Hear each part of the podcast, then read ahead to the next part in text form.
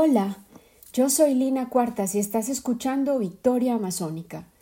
Este es nuestro episodio número 19 y si no has escuchado los anteriores, te recomiendo que te desatrases desde el comienzo con la dedicación y escuches la secuencia entera.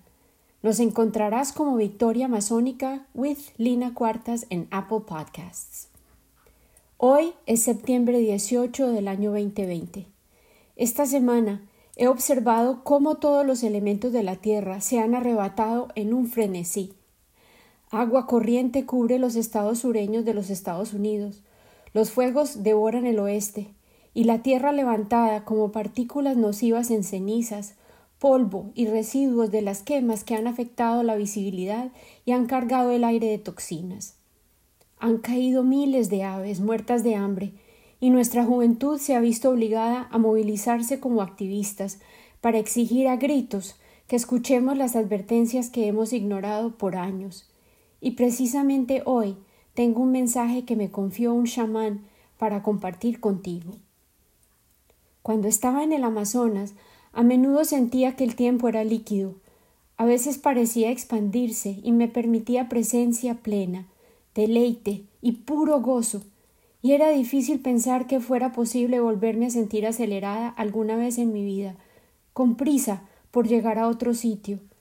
Pero había otros días en el que el tiempo parecía fluir con una velocidad inusitada, especialmente cuando estábamos sobre el río o cuando yo estaba con Tomasita, absorbiendo su sabiduría y aprendiendo de su manera misma de ser y de habitar el espacio. El tiempo, concebido como una progresión lineal es una exigencia de nuestro mundo contemporáneo, pero a menudo me asombra hallar elipses de eventos que parecen estar ligados, a pesar de ser distantes en la secuencia temporal. También a veces recuerdo conversaciones que hallan ecos en encuentros inesperados con una persona, o me asalta una repentina conciencia que al fin me permite ver las conexiones y logro destilar una comprensión más profunda de una serie de acontecimientos aparentemente aislados. Esta semana, en su totalidad, me he sentido así. He estado leyendo las noticias y recordando tantos momentos paralelos que viví antes en la selva Esmeralda, y hoy es la voz del chamán Sergio la que me servirá para ilustrar lo que estoy tratando de describir. Leticia era, definitivamente, un lugar acontecido. La ciudad, tal vez por ser pequeña, pero estar siempre llena de turistas y visitantes de los muchos pueblos aledaños, de las inmediaciones del río y de las comunidades de frontera, siempre parecía vibrar con la energía de un evento que se estaba desenvolviendo, un festival o una reunión con un fin específico que se estaba convocando, y generalmente el foco de la acción era la plaza principal o el puerto. En un día así, cargado de posibilidad, caminé hacia el mercado que estaba ubicado justo al lado del río para comprar una nueva olla para hervir el café, cuando me encontré con una delegación de la comunidad ticuna. Los ticunas vivían río arriba, no muy lejos de Leticia, y los había visitado frecuentemente con turistas. Su chamán se llamaba Sergio, y en cada ocasión que visitaba, él me había dicho que necesitaba hablar conmigo, pero nunca teníamos tiempo durante las visitas programadas. Sergio me vio en la calle principal que desembocaba en los ventorrillos de frutas y verduras exóticas, carnes y alimentos al lado del río. Me hizo señas para que me le acercara y crucé la calle para llegar a su encuentro. Me invitó a almorzar y me dijo Al fin tenemos tiempo para hablar. Caminamos hacia uno de los restaurantes caseros que tenía menú del día a muy buenos precios y decidimos probar la especialidad local, el caldo de cucha. Yo había pescado varias cuchas en Tarapacá. Las cuchas son peces que parecen prehistóricos, de cuero negro, y se prepara un delicioso caldo con ellos, y se rumora que posee propiedades afrodisíacas. ¿Te acuerdas del nombre del caldo? El caldo tumbacamas. A mí me encantaba la carne suave y dulce del pescado negro, y la sopa era muy sabrosa, con cilantro, cebolla y sal como aliños. Cuando acabamos de almorzar, Sergio, el chamán, sacó unos papeles que tenía doblados en un sobre que traía en el bolsillo de su camisa y los desarrugó cariñosamente. Me miró directamente a los ojos y su voz era fuerte y llena de convicción. Te invito a que cierres tus ojos y te imagines que estás sentado con el chamán Sergio y conmigo. Respira profundamente y prepárate a beber las palabras de Sergio como si fueran un tónico refrescante. Hay tanta sabiduría en sus palabras. Lina, yo sé que tú partirás en poco tiempo, volverás a tu ciudad grande y a la docencia. Yo quiero que te lleves este mensaje contigo. Yo no sé cuándo lo vas a compartir, pero sé que lo harás. El chamán Hitoma me contó que te confió los viejos cuentos huitotos, y yo no puedo permitir que te vayas sin mis palabras. Por favor, prométeme que las compartirás con el mundo. Te lo prometo, fue todo lo que pude responder. Yo no tenía idea cómo ni cuándo lo haría, pero sabía que tenía que comprometerme a cumplir esa promesa. Estaba tan conmovida y me sentía honrada, pero no entendía qué habían visto los dos chamanes en mí. Pronto Sergio comenzó a leer, pausadamente y con intención. El hombre, a medida que crece, desarrolla el deseo de saber y Dios le revela señales en sueños. Le muestra al hombre dónde hallar el tabaco y la hoja de coca para que ellos le puedan instruir. Y a través del mambe, que es el consumo de la hoja de coca, el hombre podrá hallar respuestas por sí mismo. El hombre, en efecto, encontró la hoja de coca y el mambe, pero no todas las respuestas que añoraba. Dios vio que le faltaba fe y corazón. De nuevo, en sueños, le dijo al hombre que necesitaba entrar en un trance.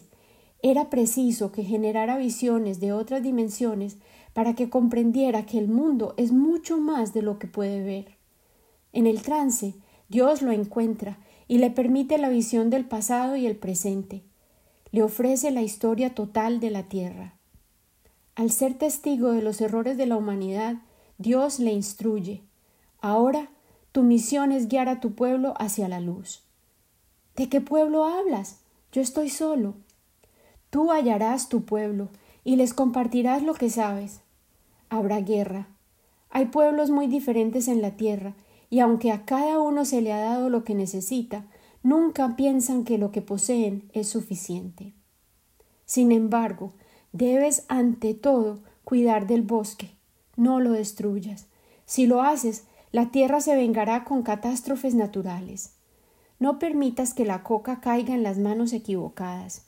De lo contrario, habrá muerte y violencia. La tierra está en la palma de tus manos. Cuídala. El mundo tiene sus regalos. No habrá fin del mundo, tan solo muchos cambios.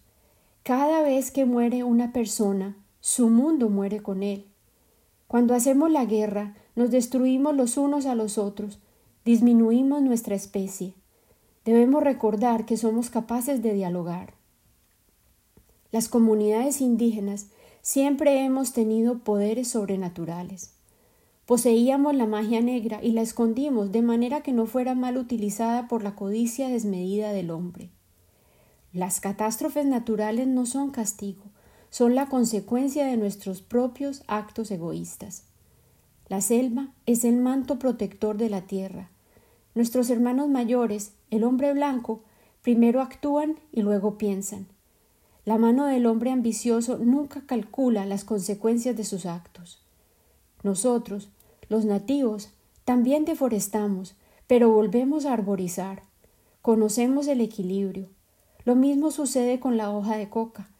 Para nosotros es sagrada, es nuestra fuente de sabiduría.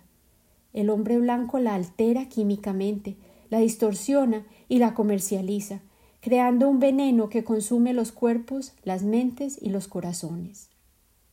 Nuestra chagra, la huerta tradicional, Incluye coca, yuca, piña y plátano, y la mujer es la cultivadora, la agricultora que alimenta la semilla sagrada, incluso dentro de su propio cuerpo. El hombre tan solo adquiere sabiduría a través de la virtud, la pureza, la integridad, y son esas cualidades las que conectan al hombre y a la mujer con Dios. El hombre tiene una mente inquieta, y solo al pasar el tiempo madura y crece.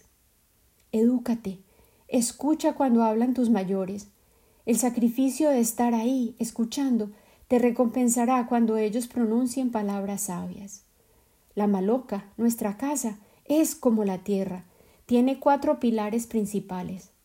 Un pilar proporciona alimento y protección. Otro es transparente. Es el portal que lleva hacia la selva.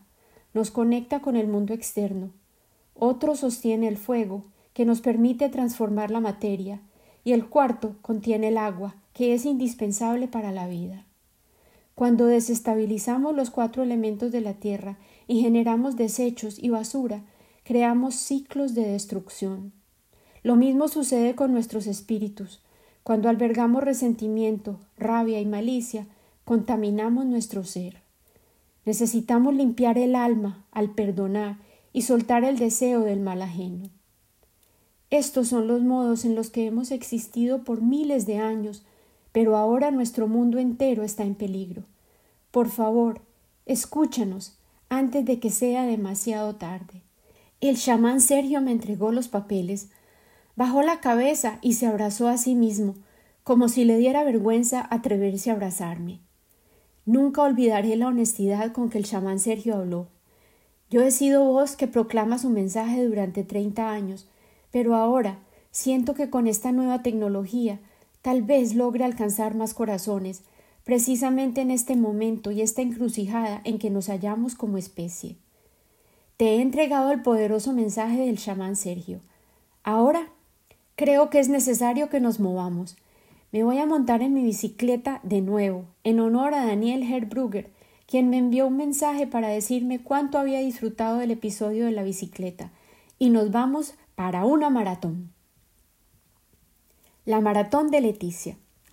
Poco después del accidente de la moto con Lily, Carlos, un técnico de radiología, vino a tocar a mi puerta. Vino con dos enfermeras que yo conocía y declaró Hoy hay una carrera de bicicletas, la maratón de Leticia. Le he apostado a estas dos que tú puedes ganar. Entonces, ¿qué? ¿Me vas a ayudar a ganar un poco de dinero hoy? Yo sé que puedes ganar. Te he visto montar para allá y para acá y eres rápida. Yo no quería participar en la maratón. Le dije a Carlos que mi bicicleta tenía una llanta dañada y no me quiso hacer caso. Estaba empeñado en que yo tenía que poner mis piernas a prueba en esta carrera. En media hora apareció con una bicicleta prestada. Era mucho más grande que la mía y me desanimé. Él insistió en que la podía adaptar a mi tamaño. Ajustó la silla y los manubrios para que se adaptaran a mi estatura. Yo sé que puedes ganar. Te he visto pedalear hasta Tabatinga como un demonio. Acabo de duplicar mi apuesta, me dijo. Comprendí que no tenía nada que perder. Sería buen ejercicio y podría comprobar si mi fanático estaba loco, era optimista o tenía buen ojo para la velocidad. De modo que rápidamente me dirigí al lugar de la despegada. Ni siquiera me acuerdo dónde fue la carrera. Lo que sí recuerdo son muchos rostros, todos gritando y animados en la línea de arranque. Y recuerdo que pedaleé como si fuera mi última carrera, inyectándole poder a esas piernas confiables mías. Me respondían los músculos y mi corazón latía al mirar adelante, sin perder de vista la línea de la llegada. Mi visión interna me regaló la imagen de alguien que le decía a Jorge Lina decidió probar su suerte en la carrera de bicicletas y ganó. Y en efecto gané. Llegué de primera en la maratón de Leticia. Me recibieron gritos de júbilo y emoción en la línea de llegada, y alguien me entregó un ramo enorme de rosas blancas.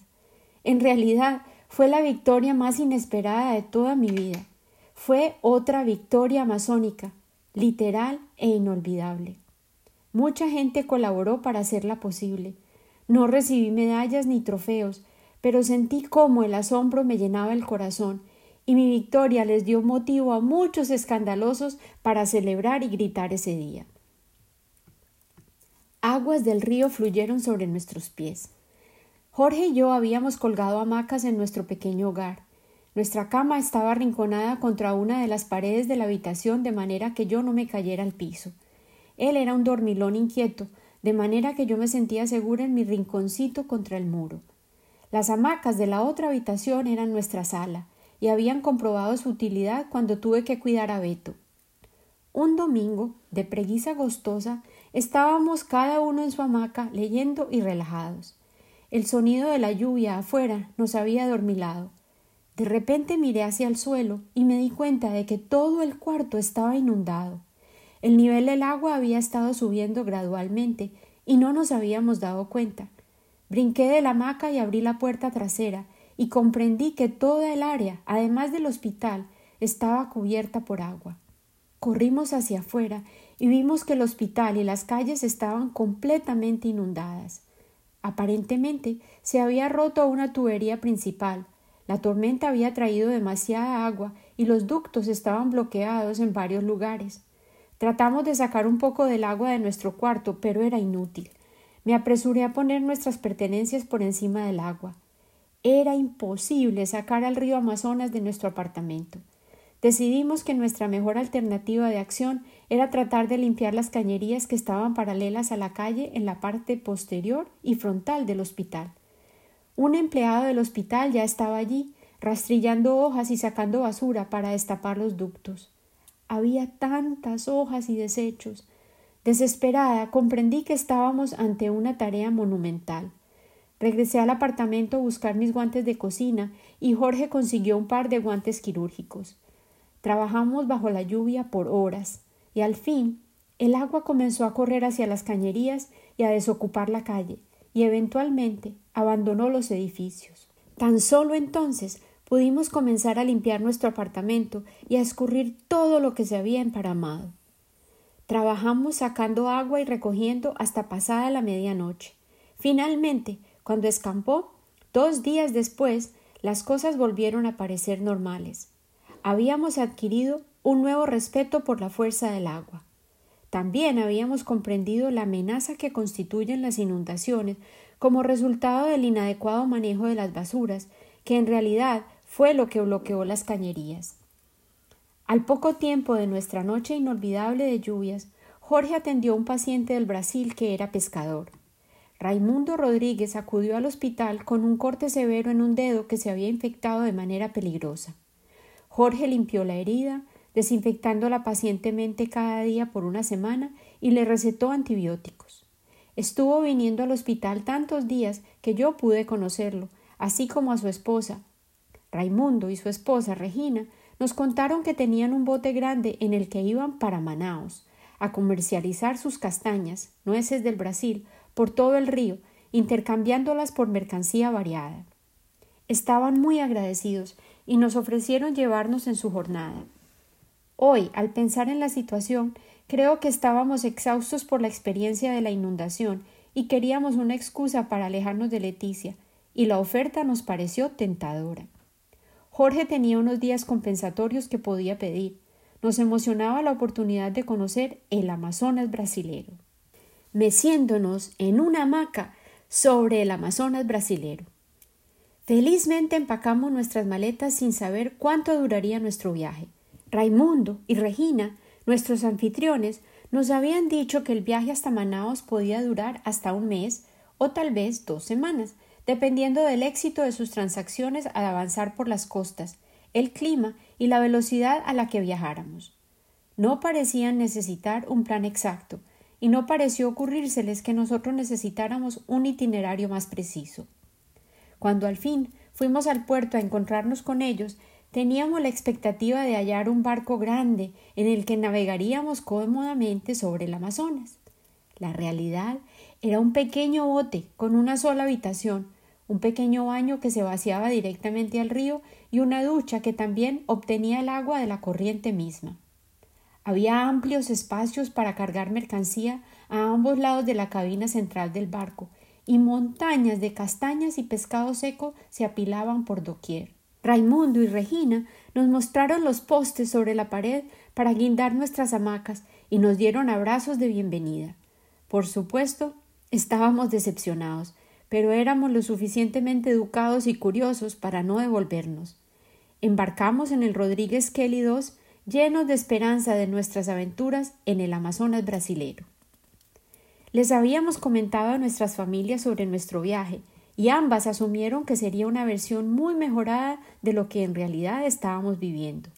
Después supimos que mi suegra incluso les presumió a sus amigas que estábamos en un crucero en el Amazonas.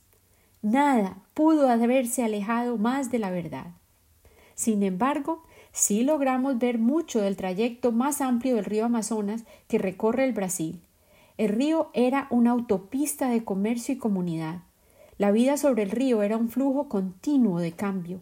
El nivel del río determinaba las rutas sobre las que se podía navegar sobre el río principal y sus numerosos afluentes. Regina me educaba acerca de las transacciones que se hacían y me explicó que cada estación ofrecía productos que podían ser intercambiados u ofrecidos para la venta, dependiendo de la disponibilidad y el interés de cada cliente. En el Putumayo y en el Amazonas colombiano, las embarcaciones más frecuentes eran pequepeques. Estos eran barcos largos y angostos que eran el equivalente a los buses en las ciudades. Su nombre se originaba en el sonido distintivo que hacían al recorrer río abajo y río arriba, moviendo gente, mercancía, animales y posibilitando todo tipo de intercambios que ocurrían en el agua y alrededor del río. Los pequepeques permitían movilidad dentro de las comunidades y llevaban a la gente y los productos donde se necesitaban por una tarifa o por pago en especie. Me encantaba observar las interacciones entre las personas y la manera como, a pesar de nunca haberse conocido en la mayoría de los casos, y a veces, sin hablar el mismo idioma, hallaban cómo comunicarse y establecían un acuerdo. Muy a menudo, los observadores o terceras personas, quienes no eran los interesados en el negocio, eran los que intervenían y hacían posible la negociación. El Rodríguez Kelly II era más grande que los pequepeques. Tenía una cabina construida en el centro de la embarcación, y el río estaba lleno de mellizos del Kelly II, estos parecían ser los pequepeques del Brasil. El único problema grave que yo le veía a nuestra situación era el movimiento constante de las olas del río. Siempre había sufrido de mareos, en el mar y en los paseos sobre tierra. De niña, hasta en el bus escolar vomitaba en mi camino a casa si el trayecto era muy largo o había muchas curvas. Durante nuestra aventura del Amazonas brasilero, vomitaba al menos una vez por día. El movimiento nunca se detenía. El bote se agitaba y hacía que nuestras hamacas se columpiaran aún mientras dormíamos. El hecho de que teníamos dos pequeñas amigas, Kelly y Raquel, las hijitas de Raimundo y Regina, a bordo, hacía que mi indisposición fuera tolerable. Tenían una pobre mascota, el periquichío, un pequeño loro verde, a quien torturaban sin fin, y yo persistía en tratar de proteger al pobre animalito. Las niñas tenían unos cinco y dos años, y por lo tanto no era malicia lo que inspiraba el maltrato de la pobre criatura. De verdad creían que era un juguete, y por lo tanto el pobre pájaro tenía que soportar juegos muy bruscos. Raimundo y Regina eran muy buenos anfitriones. Regina se comportaba y se veía como la madre de Raimundo. Era mandona y le gustaba contrariar a Raimundo. Su cuerpo era muy delgado, excepto por un gran abdomen que sobresalía y le hacía parecer mucho mayor. Su piel estaba cubierta de pequeñas lesiones, como verrugas, que le cubrían el rostro, las manos y los brazos. Era taciturna, pero reservaba toda su amargura para el pobre Raimundo. Con nosotros era decente y cortés. Raimundo era bonachón y regordete. Le encantaba la música brasilera de parranda, contaba chistes y evidentemente amaba a sus dos filias, las niñas. Era afectuoso y muy buen conversador y sostenía largos intercambios con sus clientes que frecuentemente terminaban en carcajadas y buenos negocios. Cuando parábamos en un lugar en la costa del río, comerciaba sus castañas y pescado seco y las intercambiaba por insumos como azúcar o jabón, sacos de arroz, aceite y alimentos enlatados. Parábamos muchas veces, si no para comerciar, para saludar a sus conocidos o para que las niñas y nosotros jugáramos con otros niños en las playas. Me gustaban mucho estas paradas, pero pronto comprendimos que este viaje podía resultar mucho más largo de lo que pensábamos por las tantas paradas que hacíamos en el camino. Buscando paz y un poco de soledad, Jorge y yo descubrimos que nos podíamos trepar a la parte superior del techo del bote y escapar el ruido y las distracciones. El techo metálico del barco se convirtió en el mirador donde podíamos observar el atardecer tranquilamente, reconectarnos y desatrasarnos de las historias del día. Las niñas no podían subir al techo, de manera que nos deleitamos de encontrar un escondite donde podíamos estar juntos, solos. A medida que avanzábamos sobre el río, me sorprendió ver que cada pequeña comunidad tenía varias iglesias. La variedad de la arquitectura y los estilos decorativos de las iglesias eran realmente extraordinarios. La mayoría de las iglesias en la Amazonía colombiana eran chozas con cruces de madera, pero aquí, en el territorio brasilero, había edificios de concreto de todos los tamaños, estilos, colores e inspiraciones. Muchas de ellas estaban dedicadas a diferentes vírgenes. Muchas de ellas nunca las había visto. Me gustaba desembarcar para explorar, sentir mis pies sólidos sobre la tierra, aunque fuera un corto tiempo, visitar y fotografiar todas las iglesias que pudiera. En cada una de ellas oraba mi plegaria habitual Señor, dame fuerza, dame amor, dame fe y dame esperanza. ¿Qué más podía pedir una chica? Buscando la manera de volver a casa. Llevábamos ya como diez días de viaje, cuando decidí añadir una oración pidiendo la manera de regresar a casa. Jorge continuaba trabajando en su ensayo personal sobre su experiencia médica en Tarapacá. Desaparecía y subía al techo del barco para escribir en paz. El ensayo era un requisito. Tenía que entregar su narrativa acerca de sus experiencias para poder recibir el certificado de finalización de su servicio social de parte del Servicio Nacional de Salud, así como el dinero que le debían.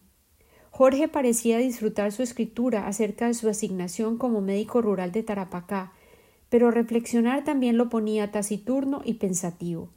Me alegraba mucho de tener a la bebita Raquel, a Kelly y hasta el pobre Perequichío como compañeros para pasar el tiempo. Nos inventábamos juegos, nos enseñábamos palabras en español y portugués y me dediqué a hacer pompones de lana con ellas. Lana era el único material de arte que en Gracia, que amaba tejer, tenía en abundancia. Creé conejos, perros, adornos de pelo para las muñecas y decoraciones para los zapatos de todos los colores. Un día que estábamos sentadas haciendo aún más bolas de lana, Regina me comentó casualmente que estábamos cerca de una ciudad llamada Tefé, que tenía aeropuerto.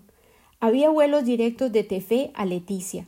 Podíamos llegar a Tefé en un barco de pasajeros que partía de una de nuestras próximas paradas. También me contó que tenía una prima en Tefé, con quien nos podíamos quedar y quien estaría encantada de recibirnos y mostrarnos la ciudad. ¡Eureka! Había una manera de regresar a Leticia. Abracé a Regina y me miró, diciéndome tanto sin pronunciar una sola palabra. Corrí a contarle a Jorge sobre nuestro plan y estuvo de acuerdo en que ya habíamos estado en el río suficientes días, especialmente dada mi incapacidad para soportar más movimientos sobre el río. Una vez en Tefé, podríamos hallar la manera de regresar a Leticia. Dijimos nuestros adioses llenos de gratitud a Raimundo y Regina, a Kelly y a Raquel. Ellos habían observado mi sufrimiento y eran lo suficientemente generosos para apreciar los días que habíamos compartido y los recuerdos que creamos juntos. Regina nos dijo que había contactado a su prima en Tefé y nos recibiría en el puerto. Llenos de confianza, cargamos nuestras maletas y nos embarcamos en la enorme nave de pasajeros. La nave era colorida y de dos pisos. Habíamos visto naves similares en el río. Al entrar, Vimos que era como una ciudad miniatura por dentro. Había hamacas colgadas por doquier en todos los corredores. Si tenías tu propia hamaca, la colgabas. De lo contrario, tenían hamacas para rentar. Colgamos las nuestras, una al lado de la otra, y compramos café con leche dulce y pavo de queso, pan de queso brasilero, y nos dispusimos a descansar esa noche. Me sentía relajada y llena de esperanza, y pronto me quedé dormida. Soñé que estaba nadando y de repente sentí un dolor de chuzón que me perforaba la mejilla izquierda y me desperté. Cuando me toqué la piel estaba caliente e hinchada. Me dolía mucho. Me dirigí al baño y cuando me vi en el espejo no me podía reconocer. El lado izquierdo de mi cara estaba muy hinchado. Mi mejilla parecía que iba a estallar y mi ojo no se veía por la hinchazón. Para acabar de ajustar, mi boca también estaba distorsionada. Grité con ganas. Varias mujeres acudieron a ver qué sucedía y una mujer mayor que parecía indígena corrió hacia mí y les dijo a las otras mujeres que fueran por algo. No entendí lo que ella decía. Regresaron con un recipiente que contenía algo blanco, y la mujer me lo comenzó a aplicar directamente sobre la piel. Era salado y ardía. Al derretirse en mi boca comprendí que era sal.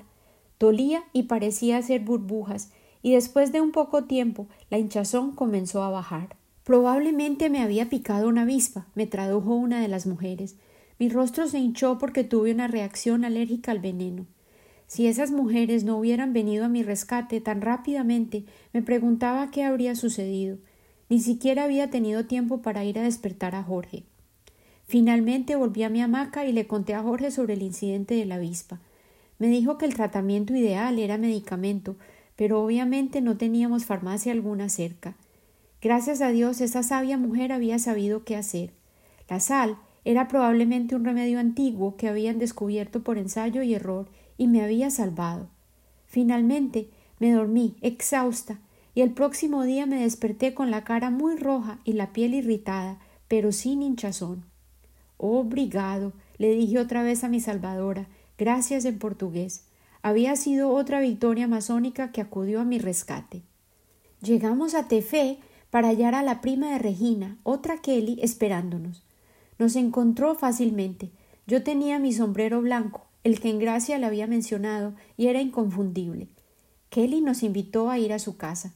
Todos los brasileros que habíamos conocido en ese viaje nos habían tratado como si fuéramos familia compartían sus alimentos, nos invitaban a sus casas y les abrieron sus corazones a este par de colombianos locos que nunca habían conocido. La gratitud que sentíamos era inmensa. Kelly nos invitó a Feijoada y la infalible Antártica, y luego fuimos a un salón de baile comunitario donde todo el mundo estaba bailando como en un círculo. Luego se formaron las parejas y cuando pusieron lambada, que estaba de moda, nos enseñaron los pasos del baile. Yo creo que fuimos muy buenos pupilos. Kelly y sus amigos sí que sabían divertirse y nos incluyeron en su fiesta esa noche en Tefé. Esa noche fuimos los huéspedes de Kelly. En la mañana nos acompañó hasta el aeropuerto antes de irse a trabajar. Necesitábamos cambiar nuestro dinero, el que teníamos restante estaba en dólares. Varios de mis clientes turistas me habían dado propinas en dólares y mis amigos militares me recomendaron llevar dólares al paseo en el río y cambiarlos en caso de necesidad.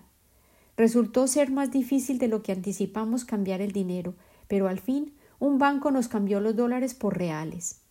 Finalmente, cuando se cercioró de que habíamos hallado una solución, Kelly nos abrazó y se despidió.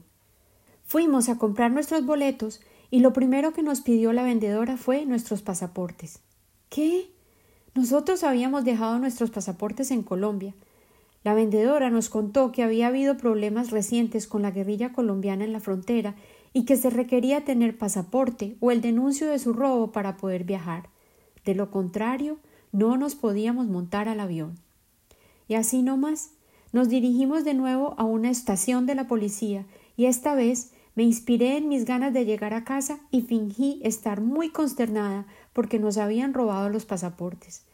Mi actuación debió haber sido memorable o insoportable, porque muy rápidamente nos dieron el reporte del robo de los documentos. Volvimos al aeropuerto, compramos nuestros tiquetes y finalmente pudimos abordar el avión hacia Leticia esa misma noche. Llegamos a Leticia antes de la medianoche y se sentía como volver a casa. Espero que hayas disfrutado el mensaje del chamán Sergio y regreses a nuestro encuentro en Leticia la próxima semana, donde comenzaremos a despedirnos de nuestras experiencias en el Amazonas. Con mucho amor, siempre, Lina.